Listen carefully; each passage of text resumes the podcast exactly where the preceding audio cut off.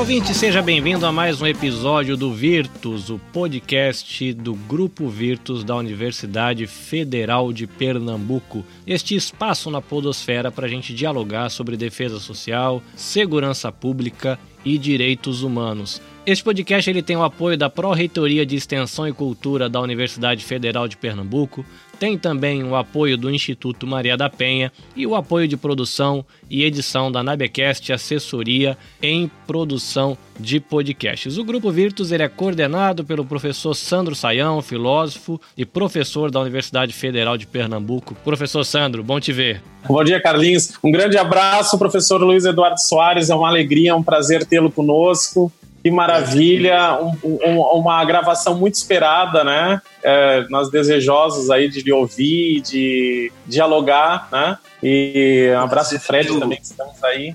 A gente tem aqui com a gente hoje também o professor Fred Monteiro Rosa, que é comissário especial da Polícia Civil de Pernambuco e mestre em Direitos Humanos. Olá, Fred. Olá, Carlinhos, tudo bom? Bom dia a todos, né? Bom dia, boa tarde, boa noite, né? Então, muito bom estar com você de novo, Carlinhos, depois aí dessa pausa aí de pós-Covid, né? Mas aí é muito bom, estamos juntos aí de novo. É muito bom saber que todo mundo está bem. E hoje, para a gente falar sobre segurança pública, educação e direitos humanos, temos o nosso convidado, o professor Luiz Eduardo Soares, que é escritor, dramaturgo, antropólogo, cientista político e pós-doutor em filosofia política. Ele é professor visitante da Universidade Federal do Rio de Janeiro, professor aposentado da Universidade Estadual do Rio de Janeiro e ex-professor da UPERJ e da Unicamp. Foi secretário nacional de Segurança Pública, subsecretário de Segurança Pública e coordenador de Segurança, Justiça e Cidadania do Estado do Rio de Janeiro, além de secretário municipal de Prevenção da Violência em Porto Alegre e Nova Iguaçu. Escreveu alguns livros e, entre eles, Desmilitarizar Segurança Pública e Direitos Humanos, publicado em 2019 pela editora Boitempo. Professor, uma honra e um prazer lhe conhecer. Seja bem-vindo ao Virtus Podcast. Muito obrigado, Carlinhos. Prazer todo meu estar com você, com o Fred, com o Sandro. É uma, uma alegria. Muito bem, ouvinte. Para você não perder nada desse episódio que promete um papo muito bom, o meu convite para você, ajeita direitinho aí o seu fone de ouvido, ajusta bem o seu volume e bora lá pro episódio. Virtus, Defesa Social, Segurança Pública e Direitos Humanos. Professor Luiz, eu fiquei muito curioso, porque olhando aqui, o senhor trabalhou bastante como professor no Rio de Janeiro, o senhor vive no Rio de Janeiro, a terra do Capitão Nascimento, onde o negócio é descer a borracha em todo mundo, e o senhor escreve bastante a respeito de segurança pública e direitos humanos. Como é que faz essa conexão? Como é que se para para pensar sobre isso? É um, uma relação fácil? É uma relação áspera? Como que é essa relação de segurança e direito quando um dramaturgo e antropólogo, cientista político senta para refletir e escrever sobre isso? Exatamente, Carlinhos. É, você tocou no nervo do problema. É, direitos humanos e segurança pública deveriam ser duas faces da mesma moeda, porque não há possibilidade de nós falarmos em segurança pública, sentirmos-nos todos seguros e seguras, sem que os nossos direitos todos sejam garantidos. E justamente a segurança é uma expectativa favorável relativamente à cooperação, à interlocução, à experiência da sociabilidade. E isso repousa, em última instância, sobre a possibilidade de que o Estado intervenha em benefício desse respeito, respeito a esses direitos, nos oferecendo as garantias necessárias para que, em havendo a traição a esses direitos, violações, etc., a situação desejável seja restaurada. E por isso, bom, segurança pública acaba sendo a própria expressão, quando ela se realiza plenamente, do direito, dos direitos e dos direitos humanos em particular, respeitados plenamente. Assim também só há esses direitos respeitados se nós dispusermos do Estado funcionando de modo adequado e compatível com a orientação ditada por esses valores. Há uma harmonia do ponto de vista conceitual, do ponto de vista teórico, do ponto de vista normativo. A Constituição é muito clara nesse sentido. E o Brasil assinou os tratados internacionais de respeito a, aos direitos humanos. Portanto, teoricamente, haveria sempre essa compatibilidade, essa complementariedade, essa harmonia. Ocorre que, como você disse, o Brasil retomando Tom Jobim, não é para principiantes, não é, Carlinhos? O Brasil é muitíssimo contraditório, é, complexo, e aqui, e particularmente no Rio de Janeiro, essa complementariedade não existe, não tem sido experimentada e praticada.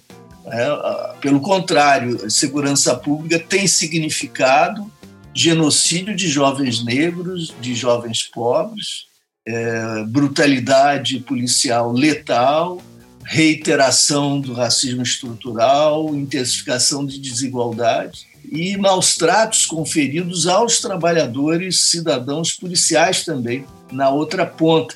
Eles que são lançados numa, entre aspas, guerra fratricida né, e, e de um modo absolutamente perverso, quando são, daí a expressão fratricida, são irmãos, né, de fato, de muitos das, muitas das suas vítimas, eles próprios sendo vítimas de um sistema do qual participam. Então, o que nós temos, infelizmente, particularmente no Rio de Janeiro, mas não apenas, é a contrafação desse casamento feliz entre segurança pública e direitos humanos. Professor José Eduardo, eu estava ouvindo a, a, sua fala e lembrando do livro, né, do seu livro, do, do Desmilitarizar. Tem uma parte que o senhor fala do que o, que o MP né, do Rio de Janeiro, no, com relação às UPPs, né, foi inclusive um relatório e foram consideradas situações análogas a, a, a escravos e tal, a situação dos policiais lá, né? E aí eu venho com uma, pergunta para o senhor. Você acha que esse desenho de polícia que a gente tem, é porque eu digo porque a gente, a gente estuda aproximações, né? Inclusive foi um tema de trabalho nosso, né? Direitos humanos e polícia, aproximações e distanciamentos. Né? O senhor acha que esse desenho de polícia que é feito, né? Com esse viés, vamos dizer assim, autoritário, ele é, ele é um, um, um desenho propositado do, de, de de polícia no Brasil para manter essa, é, essas estruturas do jeito que estão? Ou a gente está caminhando para desfazer isso? O que, é que o senhor acha com relação a isso? Olha, Fred, eu, eu acho que nós estamos diante de um quadro que é muito mais profundo e muito mais desafiador do que aquele que poderia ser suscetível a mudança de acordo com a orientação dos gestores ou com as intenções boas ou mais dos atores. Acho que nós temos de examinar a nossa história, pelo menos a mais recente, e compreender o funcionamento das estruturas organizacionais eh, que estão ditadas, desenhadas na nossa Constituição. E a sua pergunta é chave e me leva então a uma consideração que, digamos, pode parecer, pode soar uma digressão, mas me parece necessária para que conclusivamente nós nos reencontremos com a, o eixo central da sua é, pergunta, que é mais do que uma pergunta, né? é um, um objeto de reflexão para todos nós.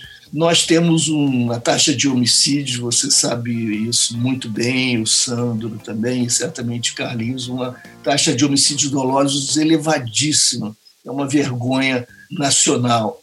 São dezenas de milhares de vítimas anualmente. Né? Em 2018, nós tivemos 57 é, mil. Mesmo havendo aqui e ali algumas alterações, esse patamar elevadíssimo tem sido mantido. E isso é escandaloso e deve ser objeto de indagação não apenas o próprio patamar tão alto de, dessa brutalidade extrema, porque nós estamos falando do crime mais grave, o homicídio doloso, mas deve ser também alvo de, de interrogação a, a, nossa conivência, a tolerância. Nossa, eu me refiro à nação, ao país, né, seu conjunto, a sociedade brasileira como é que nós toleramos conviver com o inaceitável, né, com, essa, com esse nível de, de brutalidade. A, resposta tentativa exploratória parece muito evidente, embora triste, né? tristíssima. Nós convivemos com esse quadro porque eh, ele incide, sobretudo, sobre os jovens negros e pobres. Há uma enorme concentração no processo de vitimização. E isso coincide com essas estruturas que se reproduzem ao longo da nossa história e que remetem ao passado mais sombrio da escravidão, e nós carregamos essas características como se fossem aspectos atávicos da, da nossa sociedade, aspectos permanentes que resistem a despeito da, da, modernização, das transformações aceleradas na ordem econômica e, inclusive, as transições políticas. Esses é, pontos de continuidade é, ajudam a compreender por que é que toleramos o intolerável. No entanto, a despeito desse patamar tão elevado de homicídios dolosos, nós sabemos que a taxa de investigação bem-sucedida é diminuta, e você sabe melhor do que eu, como profissional da Polícia Civil, quão difícil, é, quão difíceis são essas investigações, quão difícil é fazer a máquina da Polícia Civil operar de modo adequado, ágil, célere, para dar conta desse imenso desafio. E uh, há duas questões aí. Uh, a taxa de esclarecimento é diminuta e, em segundo lugar, não é conhecida com precisão, né? o que é também um indicador da precariedade institucional. Não seria aceitável, tampouco, que uma instituição tão importante como a Polícia Civil não dispusesse ela própria, seus gestores, suas gestoras, assim como o Estado no seu conjunto e a sociedade, dessas informações. Elas são indispensáveis, inclusive, para definição de políticas públicas. É absolutamente fundamental conhecer, eh, eh, ter acesso aos dados, às informações, tratá-las como evidências e suportes, portanto, da formulação de políticas públicas, de sua aplicação e depois base para seu monitoramento corretivo, sua avaliação, etc. Isso não ocorre e, já, e é parte do problema. Mas, de qualquer forma, sabemos que a taxa de esclarecimento é ínfima diante da magnitude do nosso problema. Isso, entretanto, não torna o Brasil um país da impunidade, como muitas vezes levianamente se conclui. Ah, às vezes nós ah, ouvimos na mídia declarações desse tipo que são inteiramente equivocadas a despeito de haver uma taxa elevadíssima de impunidade relativamente ao crime ao qual nos referimos, que é o mais grave, o Brasil está longe de ser a terra da impunidade, porque nós temos a terceira população carcerária do mundo, com cerca de 800 mil presos. E a população que cresce mais aceleradamente desde 2001 em todo o mundo. E quando nos debruçamos, então, sobre o universo é, prisional, nós vamos aí encontrar quase 40% em prisão preventiva, algumas provisórias, né? o que é também inaceitável. E Opa. sabemos que há um corte, claro, de classe, de cor étnico nesse, digamos, né, nessa seletividade, porque não são todos e todas é, que ocupam esse lugar, esse lugar da postergação do julgamento e da manutenção do regime fechado de forma preventiva ou provisória, esse espaço é ocupado por aqueles que não têm acesso a advogados capazes de mobilizar os recursos de defesa, os recursos institucionais suficientes. Em geral, nós estamos falando de novo de uma população pobre, frequentemente uma população negra. O universo prisional é negro predominantemente, é pobre e, e, portanto, o quadro das nossas desigualdades se repete também ali. Muito bem, há um ponto, entretanto, que eu gostaria de destacar que é, é indispensável para que nós acessemos a inteligibilidade desse sistema no seu conjunto. O subgrupo que tem crescido mais seriamente, que explica a explosão demográfica, por assim dizer, no universo prisional é aquele formado pelos que lá cumprem sentença ou estão sob acusação de tráfico de drogas. Eles já são 40% também, de novo, esse, esse número fatídico. Eles também são 40% do total. Entre as mulheres, 62%. Mas aqui é importante é, explicitar os componentes que conformam esse quadro com, mais precisão. Que traficantes são esses? São aqueles que se impõem pela força das armas sobre comunidades e territórios de modo tirânico, são os violentos que recorrem aos meios brutais, que são corresponsáveis por homicídios dolosos, são os que se beneficiam do tráfico internacional, por exemplo, o tráfico de cocaína, que corresponde a um, uma das maiores fontes de, de ganho de capital em todo o mundo. Não, nós estamos falando, e os dados mais recentes obtidos pelas defensorias públicas do Rio de São Paulo e da Bahia o confirmam, nós estamos falando de pequenos varejistas, aqueles que são presos em flagrante delito, sem porte de armas, sem prática de violência e sem vínculo conhecido com organização criminosa desse grupo é que nós estamos falando. E esses rapazes jovens negros, apreendidos em territórios vulneráveis, são lançados em regime fechado numa unidade prisional. Como o Estado brasileiro não controla, não cumpre seu dever, transgride a LEP, a Lei de Execuções Penais, não cumpre a lei e, e portanto, não governa propriamente o sistema penitenciário, as unidades prisionais estão sob tutela de facções criminosas. Essas facções criminosas podem oferecer condições para os, os, os presos de, de, de sobrevivência. O preso que ingressa no sistema não prescinde do suporte, da proteção da facção que domina a unidade na qual se encontra. Ocorre que essa proteção vai lhe ser cobrada sob forma de lealdade subsequentemente à sua saída eh, do, da, da prisão. Isso significa que, se não havia um comprometimento prévio e uma integração a uma organização criminosa, se não havia, não havia prática da violência, nenhuma carreira criminosa, eh, passará a haver tudo isso subsequentemente à saída do, do cárcere cinco anos depois, porque a proteção se converte em lealdade prestada e cobrada. Ou seja, muito objetivamente, nós estamos, como nação, operando como fazemos, contratando violência futura, fortalecendo facções criminosas ao custo da destruição de gerações e de suas famílias. E não estamos falando de quaisquer famílias, nem de quaisquer jovens, jovens negros, jovens pobres, residentes em territórios vulneráveis, eles constituem a imensa maioria daqueles que estão sendo uh, sentenciados ou acusados e vão frequentar, vão habitar as sucursais do inferno ou as masmorras medievais que são as nossas prisões.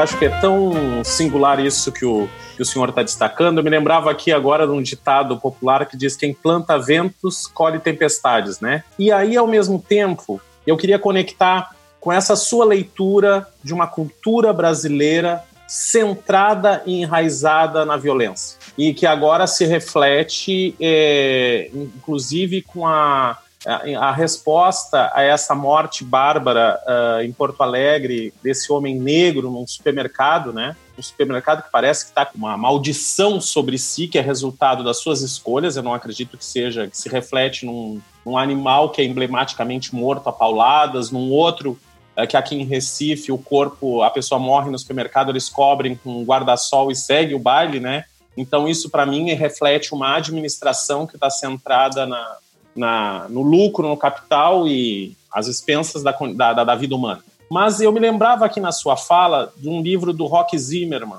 não sei se o, se o senhor se recorda desse livro, que se chama América Latina, o Não Ser, onde ele faz uma leitura a partir de Henrique Dussel, desse nosso lugar latino-americano como sempre um universo do não ser, daquele que não é. Então me parece que o Brasil ele não, não ele é dividido entre os que são e os que não são, né? Entre uma elite que se considera a, de bem e se considera a dona do Brasil e que ela é, as forças de segurança, inclusive, são dedicadas para protegê-lo, enquanto nós temos uma outra fatia que quem não é considerado como não ser, né, aquele que não é, que na verdade é uma ameaça para aqueles que são, então que seriam aqueles emblematicamente chamados como não ser ou como pessoas de mal ou que aqueles que e que moram nas periferias e que têm uma cor de pele que que são de uma determinada classe social. Para mim, eu acho que o Brasil ele transita e o recrudescimento da, da violência é, que nós temos como um grande projeto, né? Eu acho que é um grande projeto que alimenta uma máquina da violência. Eu acho que o senhor destaca agora muita propriedade, quer dizer, morre 56 mil pessoas assassinadas e, e, a polícia é uma que mais mata, inclusive é a que mais morre também, e com isso não se instaura, uh, porque a promessa do da, da, da, da, recrudescimento da violência é se instaurar a segurança, né? ou o clima de segurança.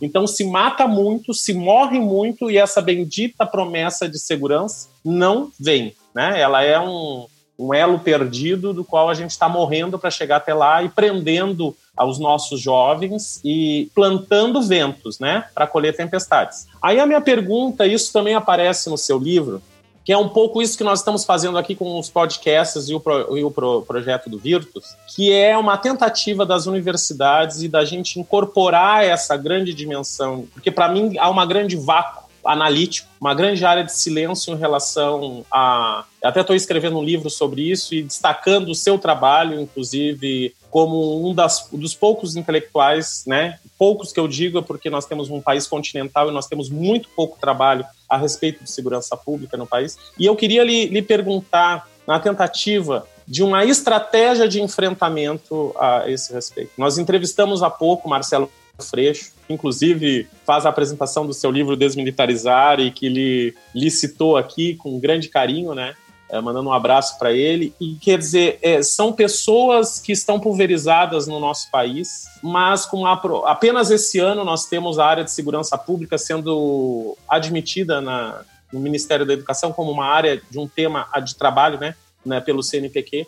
Então, quer dizer, nós temos um grande projeto que é um grande vácuo um grande silêncio, que no fundo eu me pergunto se nós queremos realmente transformar essa realidade onde uns são e outros não são. E aí eu fico, eu gostaria de lhe ouvir como dentro desse enfrentamento agora dessa máquina de violência que se instaurou, uma máquina de morte, se o senhor consegue é, pontuar alguns elementos estratégicos que a gente poderia é, já pelos intelectuais. Eu, eu, eu, eu, bato muito em cima da tecla que nós, na universidade, temos que assumir a área de segurança pública, né? não, não apenas com as figuras heróicas, trabalhos heróicos de algum, alguns professores, mas isso de maneira orquestrada mas em que medida a gente consegue mexer com essa cultura que também se alimenta da violência? Uma cultura de uma nação que parece acreditar na força da violência e aposta, às vezes jogada, né? Eu acredito que uma população é jogada nos braços das milícias, né? Ela não, ela sabe também o risco que é ali e ela é forçada a assumir isso. Mas é, é, eu queria lhe ouvir por conta da sua experiência, por conta de todo esse trabalho de anos, é, o que se caminhou no Brasil para uma melhoria, uma superação disso? Ou a gente está uh, é, estagnado na tentativa de mudança desse cenário, que é um cenário muito profundo? Eu acho que eu concordo plenamente. Esse cenário muito profundo, onde no Brasil nós aceitamos o inaceitável. E aceitamos o inaceitável dentro de uma cultura que aceita esse inaceitável, de narrativas agora, principalmente movidas pelos nossos governantes, que não só aceitam como estimulam, né? Então, é um escândalo. E aí, é, eu queria lhe ver, por conta da sua experiência, do seu trabalho de pesquisa, seu trabalho de anos, é, como está esse cenário? Como a gente poderia, ao menos, é, fazer um enfrentamento disso, né? Excelente, Sandro você traz questões absolutamente decisivas e eu tomo a liberdade de concluir, complementar o que eu dizia para então poder dar o passo para enfrentar essas questões decisivas. Eu acho que elas necessitam justamente da, da complementação desse diagnóstico. Né? Então, nós temos uma complementação entre a primeira pergunta relativamente a ao nosso modelo policial. É, basicamente foi a indagação do Fred e essa sua questão histórica, macroestrutural e também específica, orientada prospectivamente, é, que deve ser o nosso norte. Quer dizer, nós partimos de um diagnóstico sustentado por uma é, reflexão introdutória do Fred e devemos caminhar na direção do enfrentamento desses desafios fundamentais que você, Sandro, é, compartilha conosco. Então, complementando o diagnóstico, nós vimos que havia, com esse encarceramento em massa, um, uma contratação de violência futura e a destruição de, de toda uma geração. E a pergunta que faltava é muito simples: por que isso é possível e o que determina isso? E de que maneira isso se vinculou ou não às nossas estruturas institucionais e a essas mais amplas às quais você, Sandro, se refere. O, nós vimos então que o subgrupo que cresce mais aceleradamente desde 2001 é aquele formado pelos que estão ali no sistema prisional por acusação ou cumprindo sentença por tráfico. Vimos que esse tráfico não é aquele que envolve armas e violência, é, ao contrário, vimos que se tratava de um grupo formado por varejistas que fazem seu ganho diário, não são violentos, estão presos em flagrante. É, o, o, que determina isso, o que torna isso possível? Respondendo a essa pergunta, nós começamos a nos aproximar das questões decisivas. O que determina isso é um casamento perverso entre o modelo policial e a lei de drogas. Explico. A polícia mais numerosa que está presente em todo o país é a polícia militar. Ela é pressionada por todos os atores, mídia, opinião pública, políticos, etc., a produzir e ela entende por produção prisão. Ora, então, sente-se instada a prender. Ocorre que, constitucionalmente, ela é proibida de investigar.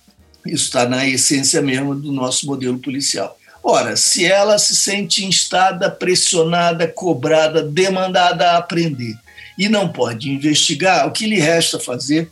Prender em flagrante delito. Quais são os crimes passíveis de prisão em flagrante delito? São alguns, são os mais importantes, em geral, não. Uh, vejam que aqui nós temos um crivo seletivo fundamental, que é tão óbvio, tão evidente, tão importante e paradoxalmente negligenciado nas análises. Né? Nós falamos muito dos crivos seletivos de classe, de cor, étnicos, etc., de território, que são fundamentais, mas deixamos de lado esse outro crivo seletivo, que é aquele ditado por esse arranjo institucional. É a, são, por isso que eu, no início da primeira resposta, dizia não se trata propriamente da intenção de atores, da boa vontade de gestores, há aspectos estruturais, institucionais, que estão padronizados e que conduzem a uma certa dinâmica, que vai se reproduzindo uh, quase inercialmente. Então, estamos aí diante do, do, desse outro critério seletivo. Os crimes que serão abordados, que atrairão as energias das instituições da segurança pública, particularmente da polícia militar, que é a mais numerosa, são aqueles que se dão em flagrante delito, passíveis de identificação em flagrante delito.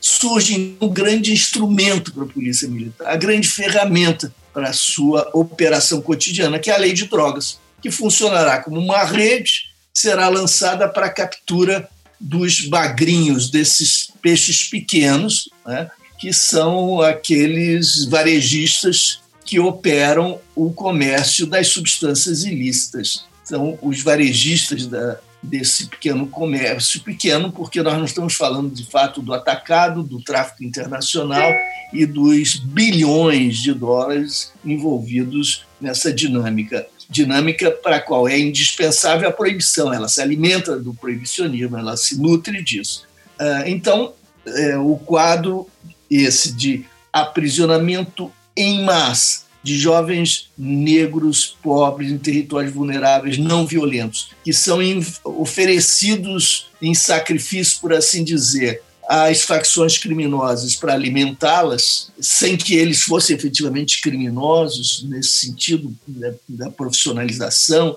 ou da brutalidade, nós estamos diante apenas do funcionamento de uma orientação normativa, a lei de drogas, e uma instituição é a Polícia Militar, que decorre de um arranjo institucional, de um certo modelo é, policial.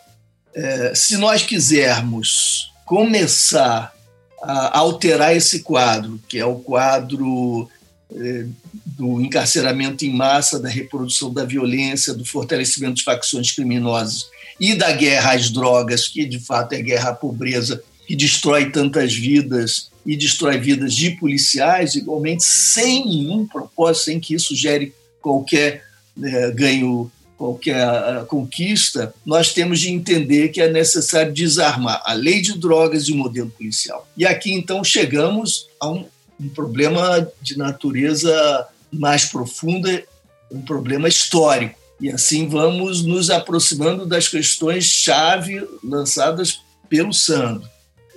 Como é que foi possível isso? Isso está associado a quê? Se nós não compreendermos esses pontos, nós não saberemos como desconstituir, como desfazer esses nós, né? e como buscar uh, linhas alternativas uh, de construção. O, Professor, a, desculpe, professor Luiz, só para não perder essa, essa riqueza que o senhor está falando. É, então, é, há um sistema organizacional da própria polícia que precisa ser alterado. Quer dizer, uma, uma, uma orga, uh, que não estamos. Que a minha pergunta foi mais a nível de, de concepção cultural e puxando para essa perspectiva. Vamos chegar lá. A sua, a chegar lá. Fundamental, Mas é. eu queria ver, isso que o senhor falou agora tem a ver com o funcionamento é, arte, é, operacional da própria polícia, é isso? É, é, é muito, muito simples. É, nós temos uma polícia que está na rua, todo o tempo é pressionada a prender, ela é constitucionalmente proibida de investigar, polícia militar. Então, ela só pode prender em flagrante.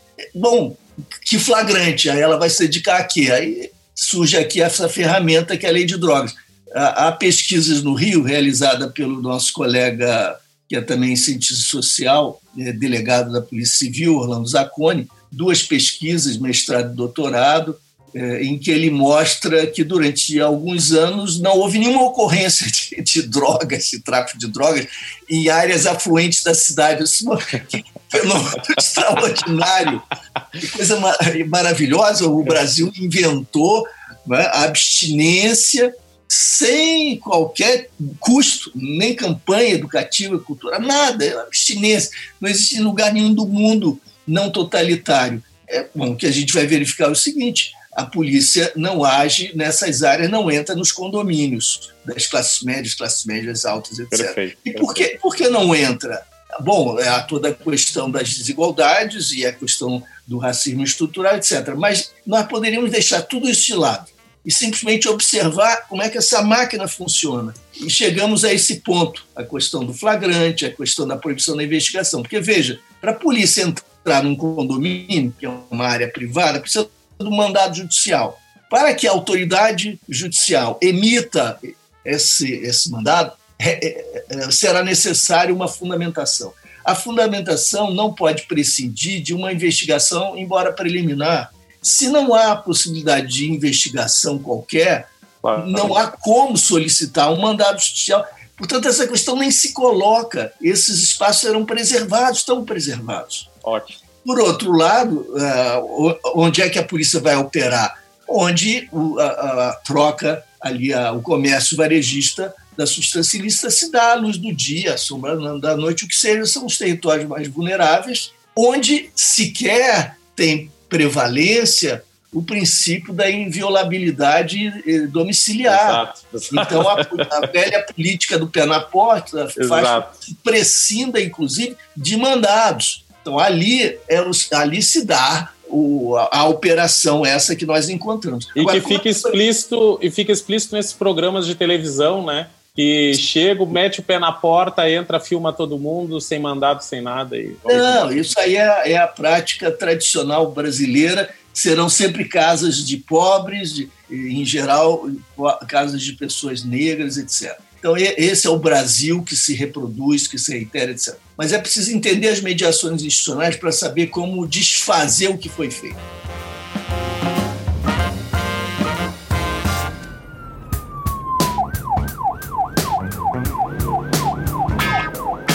A nossa transição da ditadura para a democracia se deu por negociações, se deu, como se diz, pelo alto, de, é, por acordos entre as elites, como de resto foi sempre o padrão histórico brasileiro.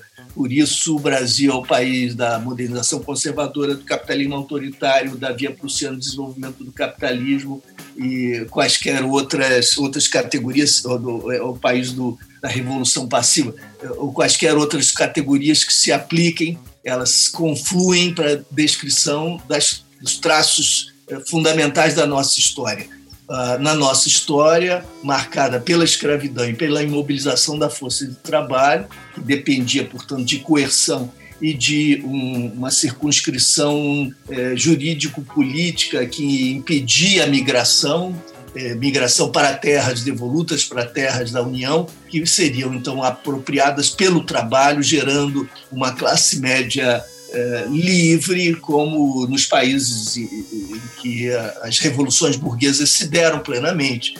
A reforma agrária sempre foi o primeiro passo da revolução burguesa. É, o caso americano, o caso francês, o caso inglês, são, são referências por contraste à situação brasileira. Nós tínhamos um país e temos um país continental, mas a propriedade conferida a, a, a determinadas famílias nessas capitanias hereditárias e depois a imposição de limites, graças à autorização para latifúndios imensos. Eh, essas, essas barreiras impediam que os trabalhadores, mesmo libertos, pudessem caminhar na direção da terra livre para produzir o seu próprio suor, com o trabalho de sua família, constituindo comunidades e promovendo um certo tipo de de comércio, de mercado, de desenvolvimento econômico que constituem a marca, por exemplo, da sociedade norte-americana, etc. Estou deixando de lado o genocídio dos, das sociedades originárias, claro, mas me referindo aos outros elementos fundamentais também. Uh, o Brasil é o país da escravidão, da imobilização da força de trabalho por meio de coerção, de circunscrição normativa, da circulação possível dessa força de trabalho. É, o país, portanto, de um tipo de capitalismo intrinsecamente autoritário, é, e, há um acordo entre historiadores, cientistas sociais, quanto a essas características que se reproduziram ao longo do século, e por isso, do século passado, e por isso nós tivemos uma, a, a, tivemos mudanças muito aceleradas e muito profundas, numa escala extraordinária, e, ao mesmo tempo, a manutenção de certos aspectos que têm sido preservados ao longo das décadas. Sempre a exclusão das classes subalternas, as taxas de desigualdade elevadíssimas, o racismo estrutural, a separação Estado-sociedade digo, a massa da sociedade, etc. Então, essas características do elitismo e do autoritarismo brasileiro se manifestaram ao longo da história, de modo a que sempre as rupturas foram marcadas por continuidades também. É, houve rupturas, houve descontinuidades, mas a, marca diferencial brasileira é a continuidade, a república, um golpe militar é, proclamado diante da massa bestializada contemplando o exílio do imperador, é, mudanças na direção da industrialização, deslocamento da produção agrária. Isso se dá com a incorporação das famílias proprietárias dos grandes latifúndios ao novo modelo de predomínio econômico, etc. Sempre as transições. No caso brasileiro, há um, uma metáfora, uma metáfora, uma figura que sintetiza e se converte nesse sentido num símbolo e numa metáfora desse processo. José Sarney foi o presidente da transição que conduziu a democratização até o desfecho constituinte. E ele fora o líder do governo ditatorial no Congresso Nacional famílias que estiveram presentes ontem no antigo regime estão presentes hoje na democracia. Os grupos são frequentemente os mesmos. Eu não estou subestimando a importância das mudanças e a importância histórica da promulgação da nossa Carta de 88. Eu estou chamando a atenção para esses aspectos que são tão notáveis e tão permanentes na história brasileira. Né? As rupturas negociadas e com aspectos de continuidade. Isso também marcou a nossa transição da ditadura para a democracia. E ali, dado, dado o caráter negocial desse processo e a ausência da justiça de transição, que é o aspecto chave a entender, nós tivemos a participação de militares eh, oriundos do antigo regime, por assim dizer. A correlação de forças naquele momento naquela negociação permitiu que os militares ainda tivessem uh, incidência sobre a, o próprio processo constituinte, impondo alguns limites às transformações em curso. Particularmente, que eles fizeram, eles reservaram, constituíram uma reserva estratégica que, que corresponde à institucionalidade da segurança pública. Essa área foi mantida uh, fora do processo de transformação uh, democratizante. Portanto, nós temos estruturas organizacionais, policiais e uma arquitetura institucional da segurança pública forjadas durante a ditadura, legadas à democracia sem alterações. Isso é absolutamente extraordinário. Veja, a, a ditadura não inventou violência policial, nem inventou as instituições policiais, mas as reformou as rearranjou numa ordem distinta e intensificou processos que sempre foram aqueles conhecidos por nós desde a época da escravidão: a violência, os vieses racistas e tudo mais que nós conhecemos. Isso não foi invenção da ditadura, mas isso foi fortalecido, qualificado no pior sentido da palavra durante esse período e uma institucionalidade foi forjada. Pois bem, isso, esse pacote, esse combo bárbaro e perverso foi é, legado ao período subsequente ao período posterior à, à democracia, portanto. E nós, na democracia, herdamos essas estruturas organizacionais na sua, na, na, sua configuração. Quando nós herdamos estruturas organizacionais, nós não estamos falando apenas de organogramas, nós estamos falando de estruturas organizacionais com homens e mulheres, são os que as fazem funcionar, operadores, profissionais, policiais, homens e mulheres que carregavam consigo valores, modos de compor lealdade, de estabelecer identidade, orientações, protocolos, visões de mundo, etc. Tudo isso navegou, transitou do período anterior para o período subsequente sem descontinuidade, sem ruptura. É claro que houve as mudanças todas no campo normativo, mas essa cultura, essas culturas corporativas institucionais foram preservadas em função dessa reserva imposta pelo antigo regime na negociação constituinte.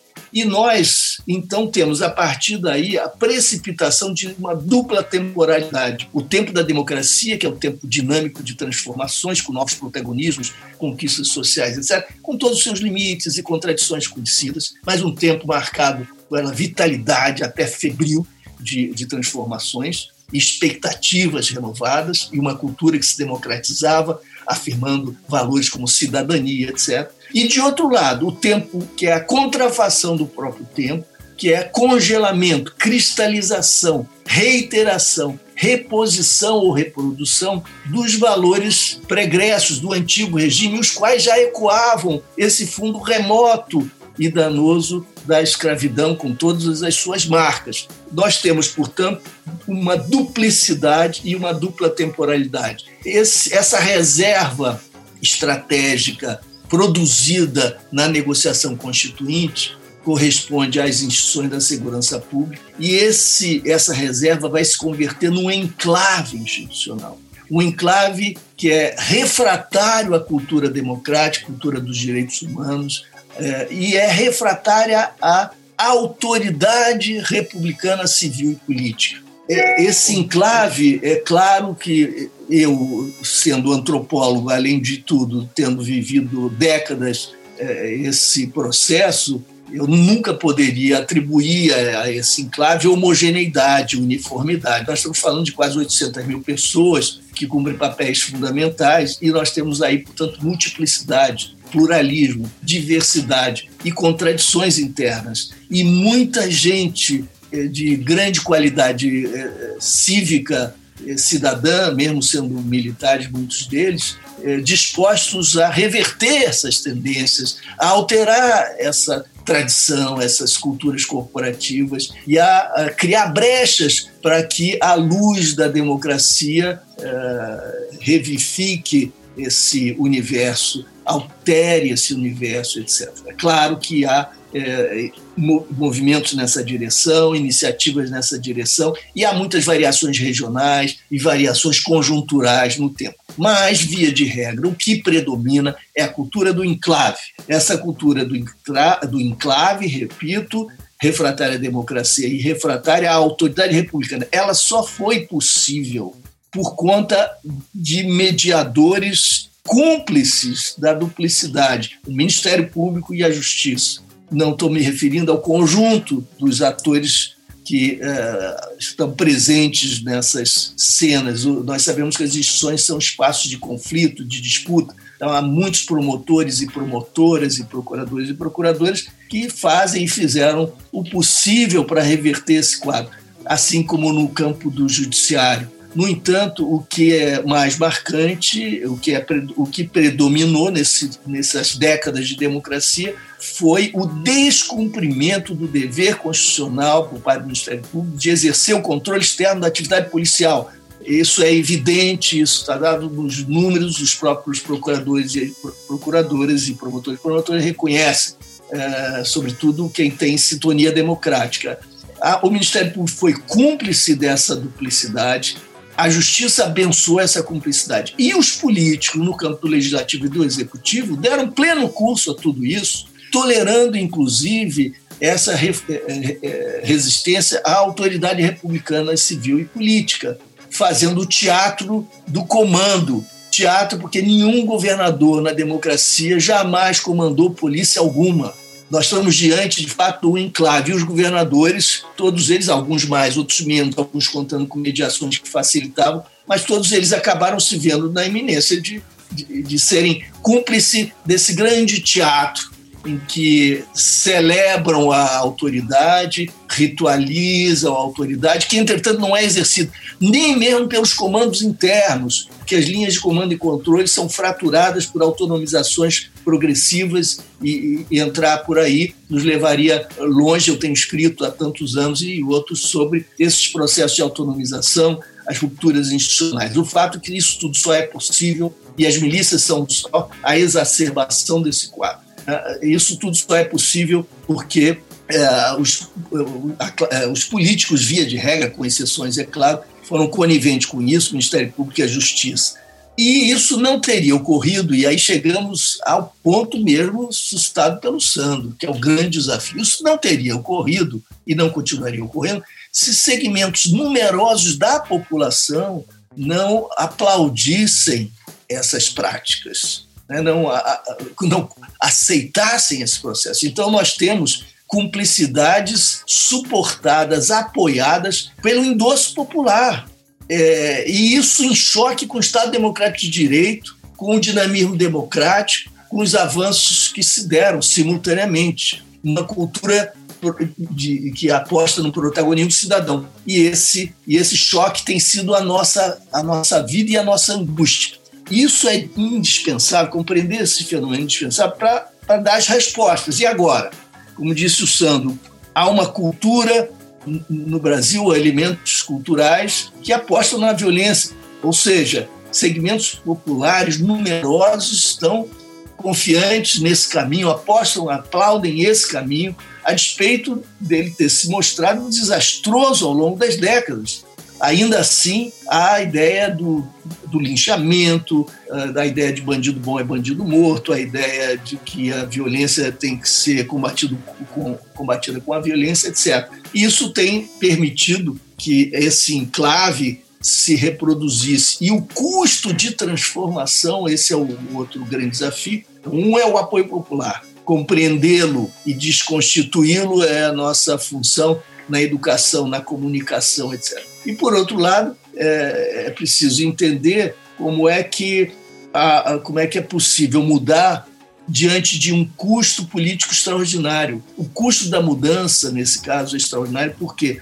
Porque o poder de estragar, o spoiling power, para usar a categoria é, anglo-saxônica, o poder de, de, arruinar, de produzir é, é, dano, é enorme qualquer boicote, qualquer pequena greve, qualquer problema promovido pelas polícias implica custos políticos extraordinários para qualquer governo e danos para a sociedade. É, como lidar então com esse com a necessidade de uma mudança profunda que tem que ser constitucional, não vai ser homeopática na ponta, mesmo com os nossos maiores esforços educativos, nós não vamos longe diante dessa armadura, a armadura constitucional, essa arquitetura institucional da segurança pública, esse modelo policial, essa lei de drogas, etc e mais o apoio popular à cultura da violência. Por mais que a gente se esforce, o que tem vigência é a rua. É o profissional mais velho ensinando ao mais novo, compartilhando seus valores com os mais novos e a sociedade aplaudindo. E as mortes perpetradas por ações policiais Mas, são professor, professor, aí a gente não entra num círculo vicioso porque me parece que fica uma, um labirinto sem saída. Porque se a gente, para mexer nos aspectos constitucionais, depende da aprovação popular, e a aprovação popular fica evidente nesse último governo, eu acho que o Marcelo Freixo destacou muito, uma parcela significativa da população apoiou um projeto de destruição porque nunca se não pode se dizer que fomos enganados porque era muito claro, né? Nós temos um presidente que apoiou publicamente o, o Ustra, Claro. Né? Então, é, quem, quem é que pode ser enganado pelo fato de que eu, tinha, eu tenho um presidente que se mostrou simpático com os elementos da tortura? Então, e, e ao mesmo tempo eu dependo dos, dos, aspectos representativos dessa população para poder mexer a partir de claro. cima. Claro. Então me é, parece que fica uma engrenagem tão viciada que. Exato. É, é... Estamos nela, estamos nela, estamos moídos por ela e estamos nesse labirinto, é isso. Não nos iludamos com possibilidades superficiais. Vamos fazendo o que a gente pode no dia a dia. A gente pode é, conscientizar profissionais dessa área, conscientizar a população. É o nosso dever, vamos adiante. Sem ilusões, entretanto. As mudanças vão depender de quê? da alteração desse quadro. A alteração desse quadro não vai se dar por uma força Perfeito. política isolada, porque ela vai ser atropelada pelas oposições oportunistas, todas, que vão cair em cima como abutres, porque se você vai enfrentar um enclave, você vai ser boicotado, vai ter o desgaste político, a oposição vai te devorar e a sociedade vai aplaudir esse banquete canibal. Não tem jeito. É preciso que haja uma coalizão republicana democrática amplíssima de forças para fazer face aos danos de boicote, de reação, de resistência do enclave nas Forças Armadas, nas polícias e nos setores populares eventualmente cooptados nesse processo. Essa coalizão política amplíssima só se dará, por outro lado, nós sabemos disso, se houver também um apoio social e uma demanda social nesse sentido. Então, nós precisamos ter uma mudança de ventos na opinião pública, uma mudança de ventos no campo político, com o reconhecimento de que isso de que estamos falando não é questão menor, que vai ser tratada lá pelo Luiz Eduardo, pelo Fred, pelo Sandro, pelos que se dedicam à área. Nós vamos ter o nosso nicho, a nossa gavetinha, vamos ser chamados pelos governos e pelos candidatos a escrever lá o capítulo da segurança pública como mais um tema entre tantos outros, etc. Essa questão tem que vir para o centro da agenda, porque ela está no centro das possibilidades e dos limites do Estado Democrático de Direito. É, uma vez compreendido que esse é um dilema chave e é gravíssimo, é, se deduzirá racionalmente a necessidade de uma grande frente, de uma grande coalizão política democrática. E aí entram os liberais, os liberais que mereçam esse nome, aqueles que de fato estejam orientados por convicções clássicas do liberalismo e que defendem o Estado Democrático de Direito efetivamente. Porque no Brasil nós nunca tivemos liberais, quer dizer, temos uns ou outros, mas nunca tivemos força organizada liberal. Nossos liberais foram escravocratas, são falcões ultraconservadores, são contra o aborto, contra a legalização das drogas, são... É.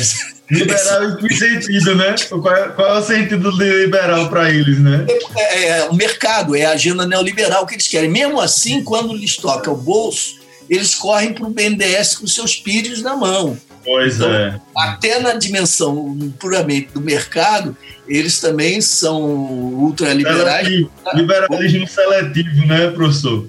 Muito seletivo.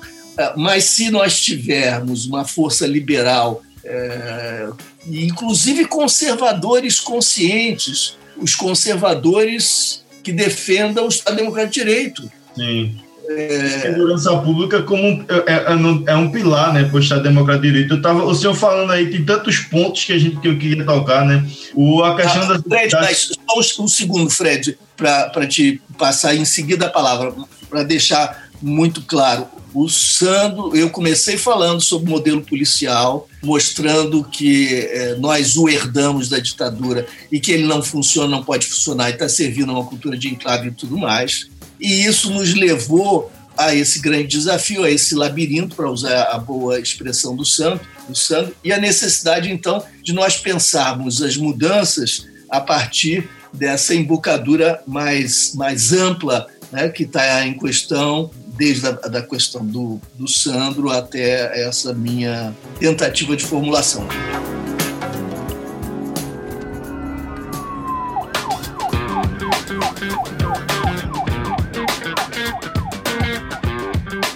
Estava pensando aqui, né, que gente, eu sempre falo isso e é muito bom ouvir do senhor, porque eu, eu vejo que eu estou no caminho certo, né?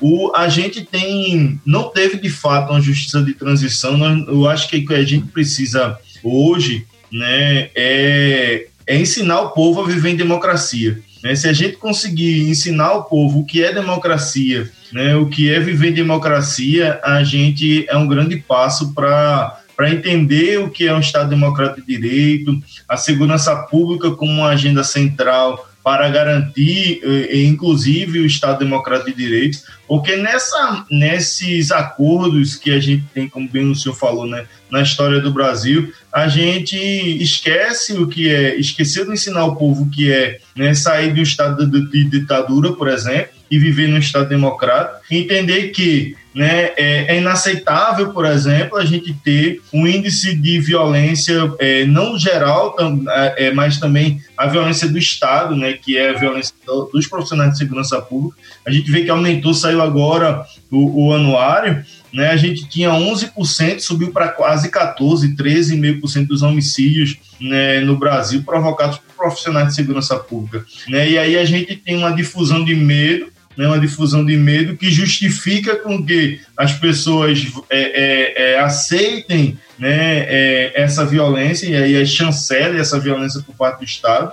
E eu vejo muito essa questão de, de um ponto chave do que senhor falou é a justiça de transição. Nós não ensinamos nossa sociedade a viver em democracia e que quais são os pilares da democracia, o que é que a gente pode aceitar, né, e o que a gente não deve aceitar. Né? E aí assim a, a educação né, como é, é, eu acho que é o, o, primeiro o primeiro passo, né? E aí é, o, que, o que senhor acha de estratégia, né? Quais seriam as estratégias para a gente começar, já que a gente o que o pouco que a gente tentou de justiça de transição foi a, a, a comissão da verdade e tal, uma coisa muito ali muito muito singela, né? Para o que deveria ter sido feito, né? E aí qual qual a sugestão que o senhor dá para a gente começar, né? Porque eu acho que é começar mesmo esse processo para que a gente entenda democracia e possa buscar né, é uma, uma solução para, para, para a segurança pública no, no, no país.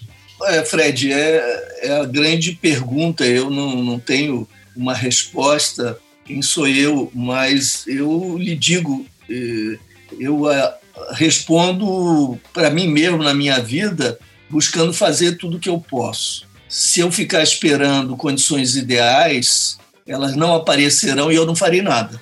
Aliás, muitas vezes o discurso sectário é esse. O discurso sectário reconhece tudo que nós temos aqui e, a partir disso, se paralisa porque eh, aguarda messianicamente a grande transformação mágica que altere a sociedade, as estruturas políticas e econômicas, etc., superando o capitalismo e abrindo perspectivas para um futuro diferente por mais que isso seja desejável, eu desejaria isso, nós não, não faríamos nada se nós aguardássemos de braços cruzados um momento ideal. Esse momento pode nunca acontecer ou pode acontecer, dependendo do envolvimento dos atores, do processo histórico que não está pré-determinado.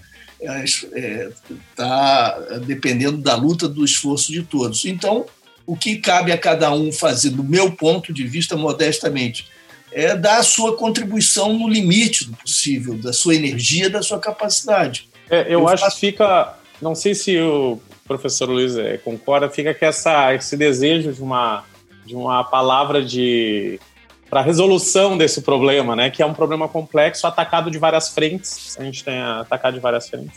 Mas eu acho que se destaca muito bem uma coisa, eu acho que na sua fala agora é, final, essas forças né, é, que se articulam e devem ser articuladas por diferentes cabeças, né, nos diferentes cenários e por diferentes atores.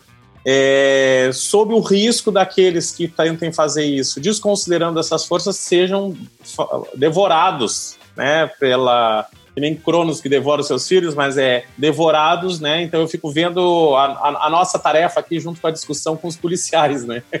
Porque é, é, a gente está nessa tentativa de encontro com eles, é, mostrando a nossa adesão, né? No sentido de que nós estamos juntos, embora pensando às vezes de forma contra, contrária, embora pensamos por vieses de interpretação de realidade diferentes. Então, acho que a presença de Fred e outros policiais que fazem parte desse grupo que a gente está coordenando, embora aqui nós temos um, um, um alinhamento, né? É, mas a gente sabe que no corpo das polícias não tem esse alinhamento, né? Então, a gente, inclusive, está vendo agora esse enfrentamento dos policiais antifascismo, né? É, é sendo que todo policial deveria ser antifascista. Claro. É, né? Então, eu, eu creio que é, é, nós vivemos. É, eu até voltaria a essa palavra tão importante que tu usas e não tinha ouvido ela aqui ainda dentro desse cenário, aqui dentro dessa discussão, foi muito.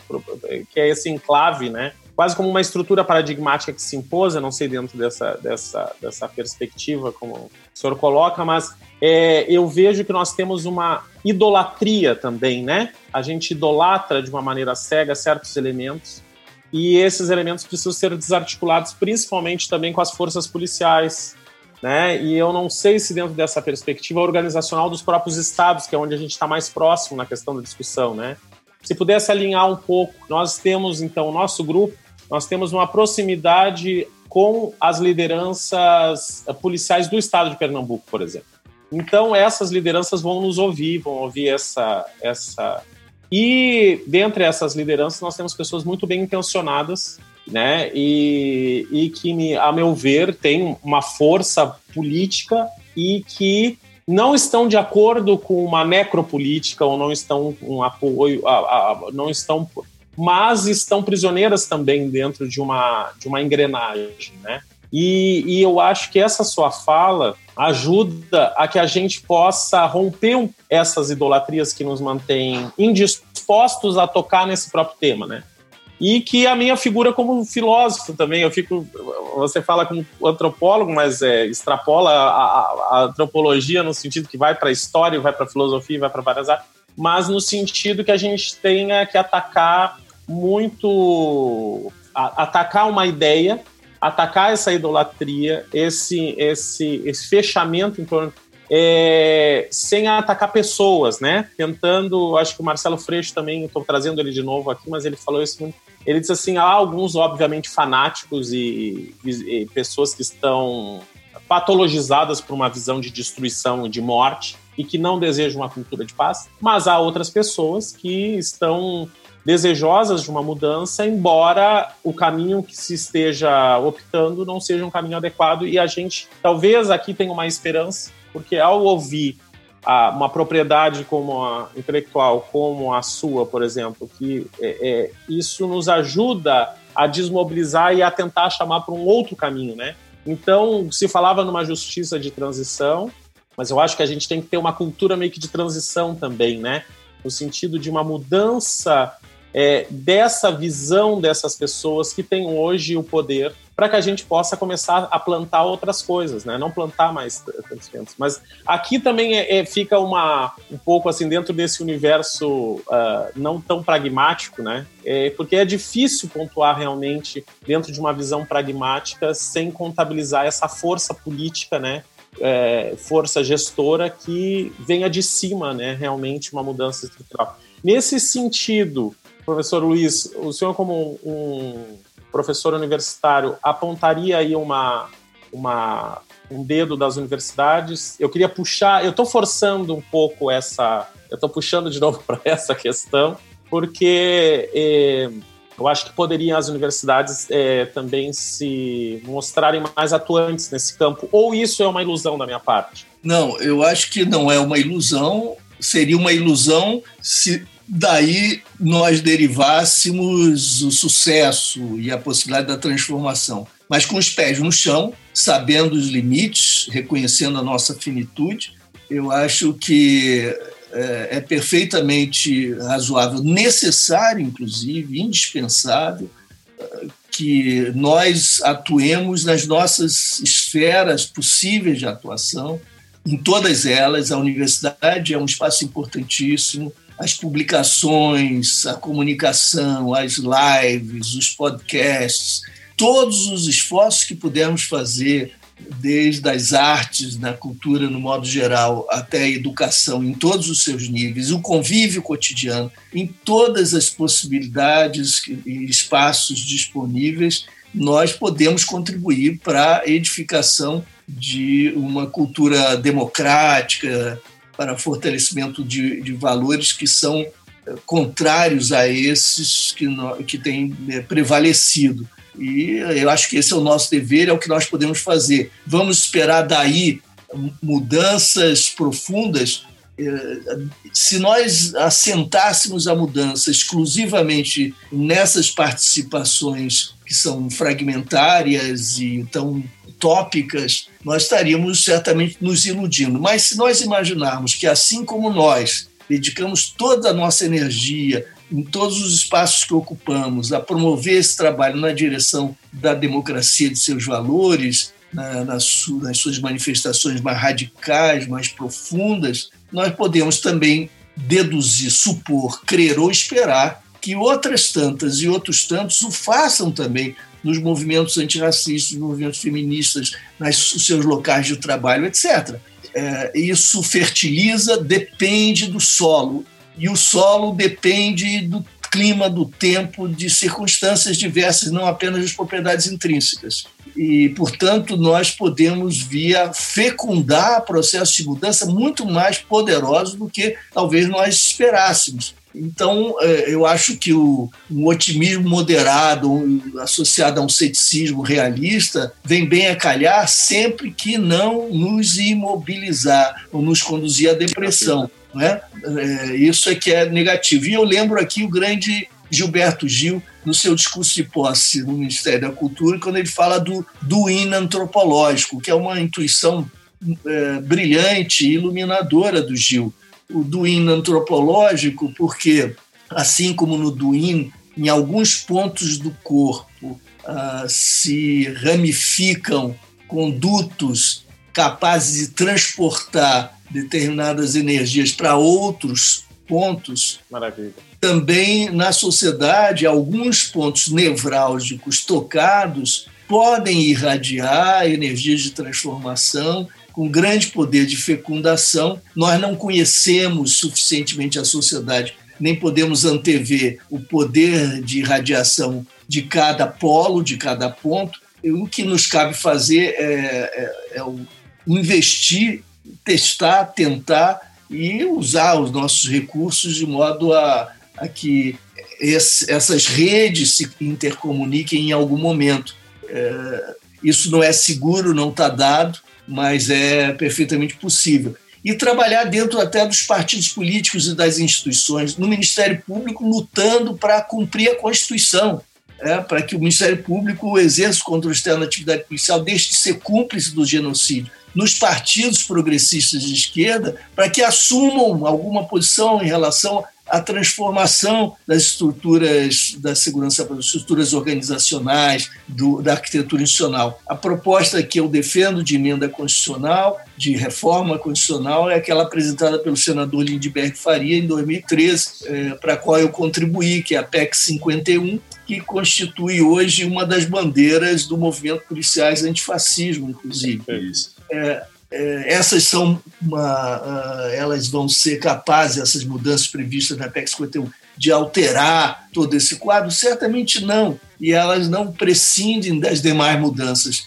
mas são modos de nós atuarmos, né, levantando bandeiras, apontando caminhos alternativos em todos os espaços. Não é?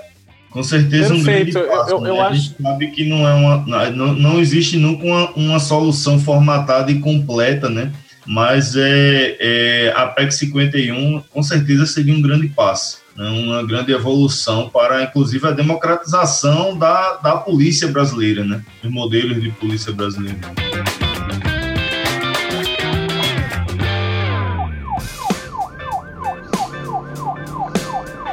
Eu fiquei me lembrando agora aqui do livro do Amos Oz, é, Como Curar um Fanático. Ele diz que tem um momento que a gente cansa também da, da barbárie, né? Eu sou um pouco esperançoso, viu?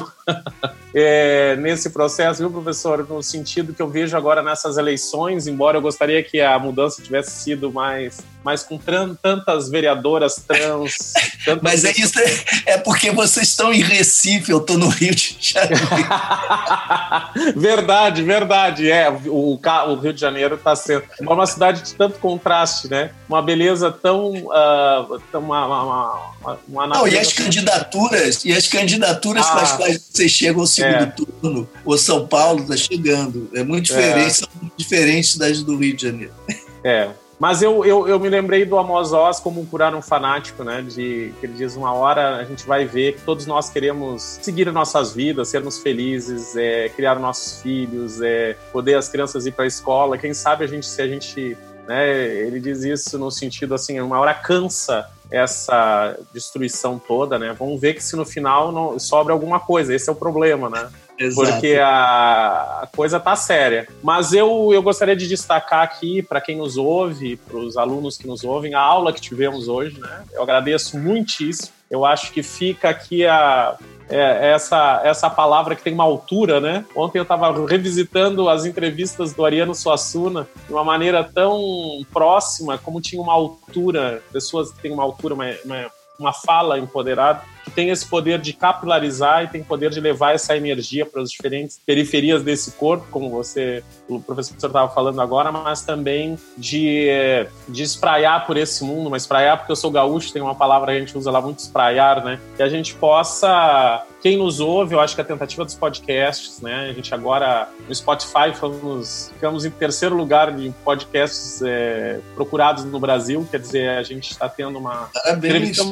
É, é, entrevistamos a Cone também, né? Tivemos a palavra dele aqui conosco. Eu acho que isso fica como um registro importante, um material didático para ouvir. E eu acho que eu destacaria para quem nos ouve, os alunos dos direitos humanos, mestrado e os alunos da graduação, esse importante laço com a história. Eu acho que não podemos nos afastar dessa análise histórica. Tu vê que o professor Luiz Eduardo faz toda uma análise histórica, toda uma retrospectiva do que se tem alinhado né, com uma, com uma forte crítica, uma problematização muito profunda das concepções que uh, vigoram nesse nosso país, né? Então, oxalá que a gente possa um dia ter lucidez e discernimento para fazer as mudanças necessárias. Professor Luiz, em nome do, do grupo Virtus, né, nesse programa agora da Universidade, programa Virtus da Universidade Federal de Pernambuco, que eu agradeço muitíssimo. Ficamos muito honrados com a sua participação, com o seu aceite. Espero que esse seja o primeiro de muitos passos, de muitos laços, de muitos caminhos. E desejamos também para sua equipe, para os seus grupos, para os seus alunos que certamente nos ouvirão também, que esteja, possamos estabelecer laços, pontes, parcerias. Muito obrigado, fico muito feliz. É uma alegria encerrar essa entrevista com uma energia tão positiva e tão é, é, que mostra pessoas que edificam, né? Eu acho que esse programa poderia transformar o nome, né, Carlinhos, em vez de podcast Virtus, para pessoas que edificam, que constroem, pessoas que constroem, eu falei isso para Freixo também, é, pessoas que constroem têm uma outra, uma, uma, outra sensibilidade, uma outra postura diante do outro, uma outra postura em relação à vida e, um, e são sempre generosas, acolhedoras e, e, e, extremamente simpáticas. Muito obrigado, professor Luiz. Muito obrigado, Sandro. Muito obrigado a você, ao Fred, ao Carlinhos e a todas e todos que nos ouvem e nos ouvirão é, espero sim que a nossa conversa se desdobre, se ramifique e que a gente tenha muitas outras oportunidades de encontro e de interlocução. grande abraço para vocês. Professor, eu, eu queria aproveitar também para o final aí para agradecer ao professor, né, como vice-coordenador do Virtus e, e também né, como eterno estudante aí do, né, da área e, e para mim é uma honra, professor, tantos anos estudando, lendo seus livros, acompanhando seus trabalhos, né, então assim, para mim é uma satisfação imensa estar aqui tendo essa oportunidade de bater esse papo com o senhor, né, então muito obrigado, né, muito obrigado pela aula, muito obrigado, assim, em nome, inclusive em nome do, do povo brasileiro aí, pela contribuição que o senhor dá nessa, nessa área tão, né, que precisa tanto de, de, de gente como o senhor aí nessa, nessa luta, né, nesse, nesse tema né, de segurança pública, direitos humanos e com essa visão tão né, sensível e, e, e, democrática. Então, em nome do Virtus e em nome de Pernambuco e do Brasil, muito obrigado aí pela oportunidade. Que sigamos aí, possamos né, estreitar mais laços e trabalhar mais, cada vez mais juntos. Obrigado, professor. Eu, eu encerro também, antes de, antes de encerrar, mandando um abraço, então, para o Major Petros, Major uh, Scanoni o pessoal, e o Demetrios lá da, da, Polícia Militar, que certamente vão utilizar esse material nos seus cursos de formação. A professora Rosângela, a professor Fred, que está aqui, mas o professor Márcio também, que certamente vão levar para a Polícia Civil e a Cadepol a, o convite aos seus alunos ouvirem esse, esse podcast e que a gente fique na certeza é, que a mudança também depende da postura de cada um, do esforço de cada um e que estamos juntos e integrados na construção de um país é, e da paz que tanto desejamos. É, na Podosfera a gente tem um, uma frase que a gente usa né, em relação à produção de podcasts que é antes feito do que perfeito né? De que a ideia de que você vai tentar fazer um projeto de podcast e muitas vezes por perceber de que ele não vai ficar perfeito, você já trava ali e não segue. E eu acho que dá para aplicar isso num projeto de um país melhor. É melhor um país que vai dar um passinho e ser melhor do que o país de ontem, do que esperar um país perfeito e não fazer nada, né? Então, oportunidades de aqui do outro lado do mundo né, sentar e poder refletir, poder aprender, poder ouvir e saber de que o Brasil ainda com todos os seus desafios tem gente esparramada nesse país querendo deixar o nosso país mais legal é um, um bálsamo para o coração e é isso, é muito bom. Professor Luiz, quem quiser conhecer mais do seu trabalho, é, ou acompanhar o conteúdo que o senhor produz, ou mesmo, de repente, é, se aprofundar nesses assuntos que o senhor trouxe aqui no episódio, é, onde o pessoal lhe encontra em redes sociais, é, tem alguma literatura que o senhor gostaria de indicar, fique à vontade. Obrigado, Carlinhos. Eu sugeriria o meu site, eu tenho um site com o meu nome, é luizeduardosoares.com. Luiz com Z. E ali estão os livros, as indicações né, dos livros, as entrevistas, e a partir dali, inclusive contato pessoal, a partir dali nós podemos eh, nos, eh, nos encontrar virtualmente, portanto, é um, é, talvez seja o melhor caminho. Maravilha. E lembrando você ouvinte que se você quiser conhecer toda a equipe do Grupo Virtus, se você quiser é, acompanhar o que tem sido feito com o trabalho da equipe www.ufpe.br Virtus, grupo de pesquisa Virtus no Instagram, grupo de pesquisa Virtus no Facebook. O nosso podcast ele está disponível na plataforma Spotify, está disponível também no Deezer, Google Podcasts, Apple Podcasts, devidamente cadastrado na Amazon Music e você vai encontrar em outros agregadores de podcast. Foi muito bom ter a sua companhia, a gente espera você no próximo episódio e deixo aqui o meu abraço nipo brasileiro de pertinho do Monte Fuji, Carlinhos Vilaronga por aqui. Até a próxima. Sayonara.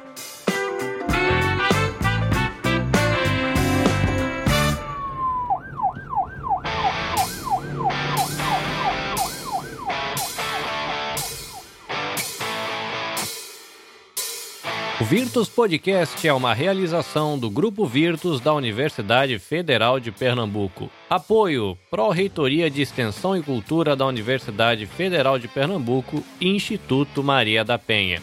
Apoio técnico na Becast Assessoria em Produção de Podcasts.